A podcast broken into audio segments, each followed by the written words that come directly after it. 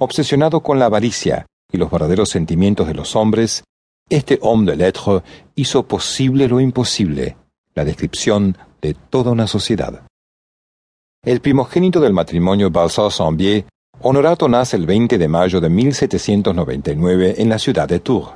Su padre fue Bernardo Francisco Balsá, por ese entonces jefe de abastecimiento de la vigésimo segunda división del ejército, el cual, gracias a la guerra y a opinión de los historiadores de recursos nada santos, había obtenido una posición acomodada y respetable.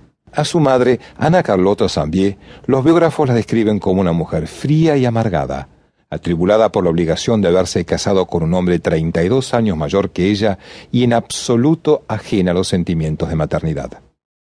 Es quizás por ello que mostró muy poco afecto por sus dos hijos mayores, Honorato y Laura, prodigándoles recién cariño y mimos a los dos últimos, Lorenza y Enrique, ya con el paso de los años. Desde que nació, al parecer su madre nunca lo quiso. Apenas un bebé, es entregado a los cuidados de una nodriza, permaneciendo bajo el cuidado de ésta hasta la edad de cuatro años, edad en que, por decisión de su gélida madre, es llevado a la tutela de un colegio, el de los oratorianos de Vendôme. Quizás estas decisiones generan en el niño una tristeza de la que nunca escaparía, un sentimiento tan fuerte que lo llevaba a declarar en sus cartas, no tuve madre.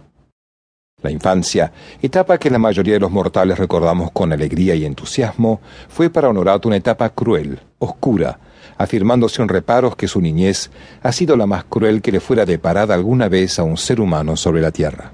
Sin embargo, la indiferencia familiar no fue óbice para su desarrollo.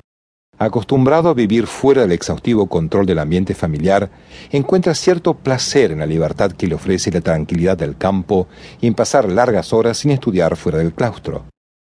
Por ello fue considerado por sus maestros como un alumno rebelde que recibía los más variopintos castigos, entre los que se incluyen azotes, encierros en aulas vacías y culminaciones a realizar cantidades desproporcionadas de tareas.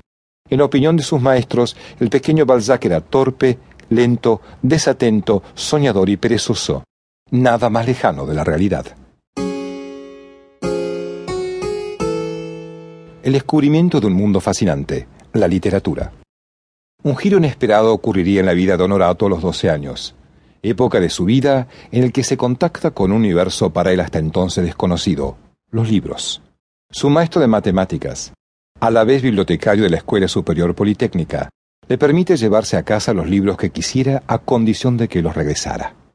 Este feliz acontecimiento desencadenaría una futura afición compulsiva en Balzac, quien aprovecha el ofrecimiento para llevarse a casa todo cuanto puede, devorando con avidez obras de religión, filosofía, historia y ciencias naturales.